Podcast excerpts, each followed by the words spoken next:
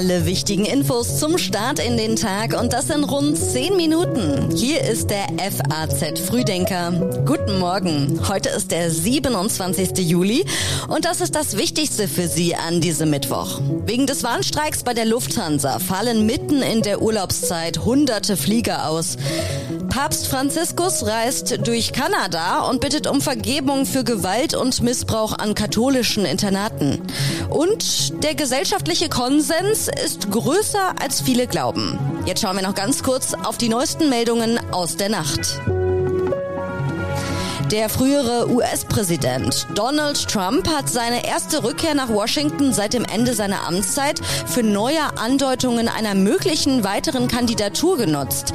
Wir müssen es vielleicht einfach nochmal machen, sagte Trump in einer Rede. Ein vorübergehender Streckbetrieb der verbliebenen Atomkraftwerke ist laut CDU-Chef Friedrich Merz nicht ausreichend. Die Bundesregierung müsse den Weiterbetrieb so lange ermöglichen, bis die Gefahr eines Engpasses beseitigt ist, sagte er. Die Texte für den FAZ Frühdenker kommen heute Morgen von Redakteurin Elena Witzek. Ich bin Theresa Salentin. Schön, dass Sie heute Morgen mit dabei sind. Wie gespalten ist Deutschland? Die Mehrzahl der Deutschen ist der Ansicht, dass unsere Gesellschaft gespalten ist. Und viele glauben, dass die meisten so denken wie sie selbst. Nach den neuesten Erhebungen des Allensbach-Instituts für die FAZ glauben nur 17 Prozent an einen breiten Konsens bei vielen Fragen. Die Hälfte der Deutschen meint, dass sich verschiedene Positionen oft unversöhnlich gegenüberstehen. 26 Prozent der Westdeutschen und 9 Prozent der Ostdeutschen geben an, in einer toleranten Gesellschaft zu leben.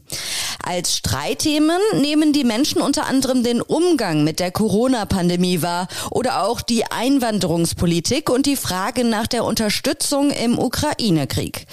Die deutsche Reaktion auf den Ukraine-Krieg ist für die Mehrheit zwar ein Streitthema, aber unüberbrückbare Differenzen sehen in diesem Zusammenhang nur 29 Prozent.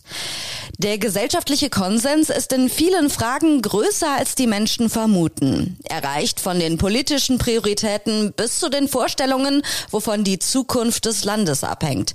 Auch Überzeugungen, die sich über Jahre gefestigt haben, werden hinterfragt, wie sich vor allem bei der Verteidigung Finanz- und der Energiepolitik zeigt.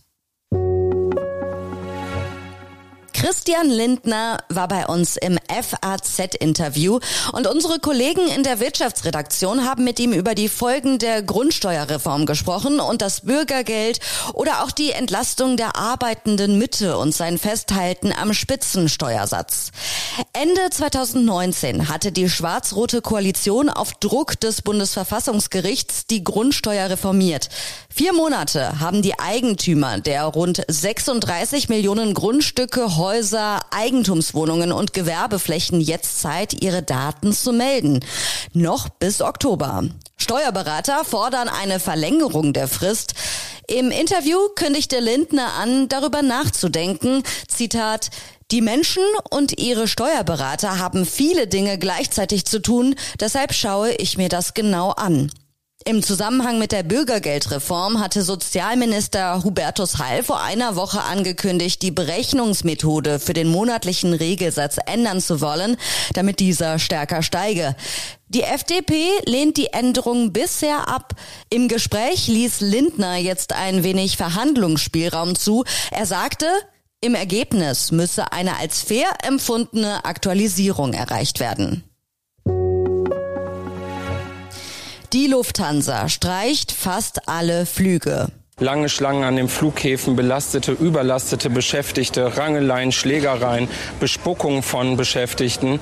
Und hier ist es so, dass die Belastung von den Arbeitgebern herbeigeführt wurde, dadurch, dass in der Krise zu viel Personal abgebaut wurde. Das sagt Marvin Reschinski am Frankfurter Flughafen, Verdi Konzernbetreuer für Lufthansa.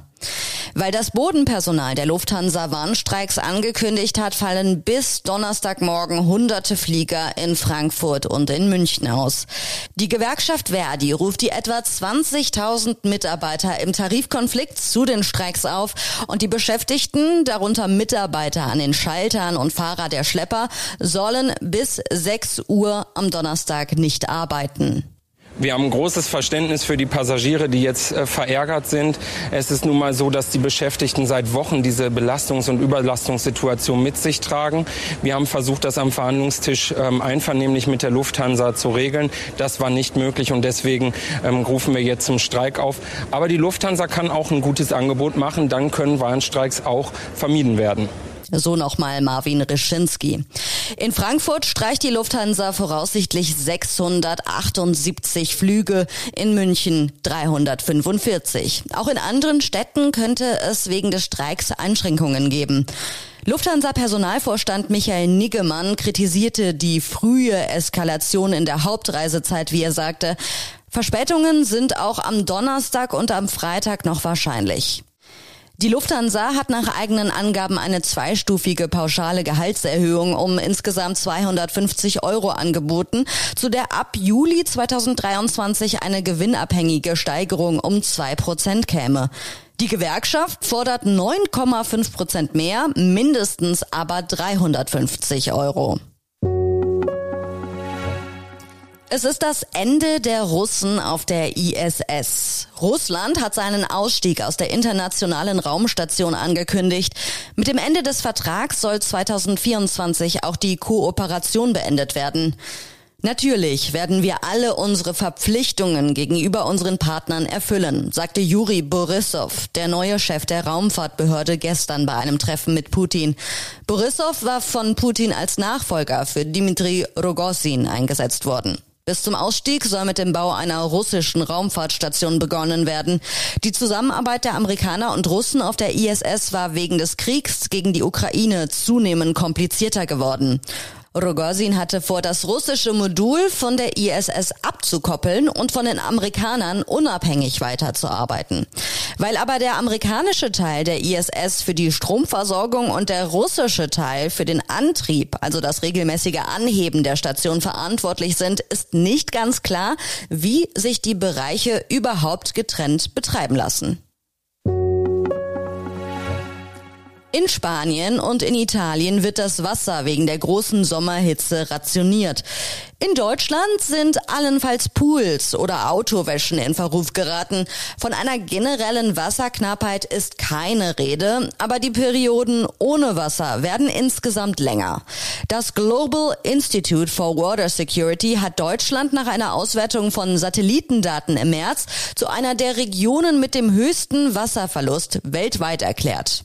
Die hohen Lufttemperaturen wirken sich auch negativ auf die stehenden Gewässer aus. Je wärmer es wird, desto mehr Wasser verdunstet aus den Seen.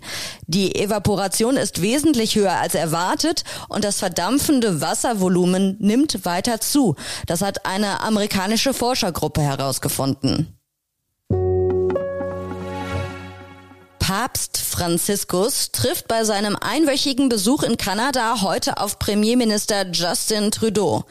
Es geht um Gewalt und Missbrauch an katholischen Internaten. Wesentlicher Anlass des Besuches war die Entschuldigung des Papstes bei der indigenen Bevölkerung Kanadas für Jahrzehnte des Missbrauchs. Auf dem Gelände eines früheren Internats bat Franziskus um Vergebung dafür, dass Kinder gezwungenermaßen in die christliche Gemeinschaft eingegliedert und körperlich und psychisch misshandelt wurden, aber auch dafür, dass ihre Kultur und ihre Familien zerstört wurden. Premierminister Justin Trudeau hatte eine Entschuldigung verlangt, nachdem hunderte anonyme Kindergräber in der Nähe der Internate gefunden worden waren. Schon lange fordern Opfer Entschädigungen und Zugang zu den Kirchenarchiven. Und zum Schluss gibt es noch einige Online-Tipps aus unserer Redaktion für Sie, alle zu finden auf faz.net. In Politik geht es um radikale Baumschützer. Droht eine grüne Armeefraktion? In Gesellschaft lesen Sie den Artikel Außer Kontrolle, wie aus einem kleinen Feuer einer der größten Waldbrände in der Tschechischen Republik entstand. In Rhein-Main geht es um Verelendung in Frankfurt. Eine Stadt verkommt und alle schauen zu, heißt es hier. Eine neue Folge von uns gibt es dann morgen früh wieder. Der FAZ Frühdenker ist ab 6 Uhr online. Ich wünsche Ihnen jetzt noch einen schönen und entspannten Start in den Tag.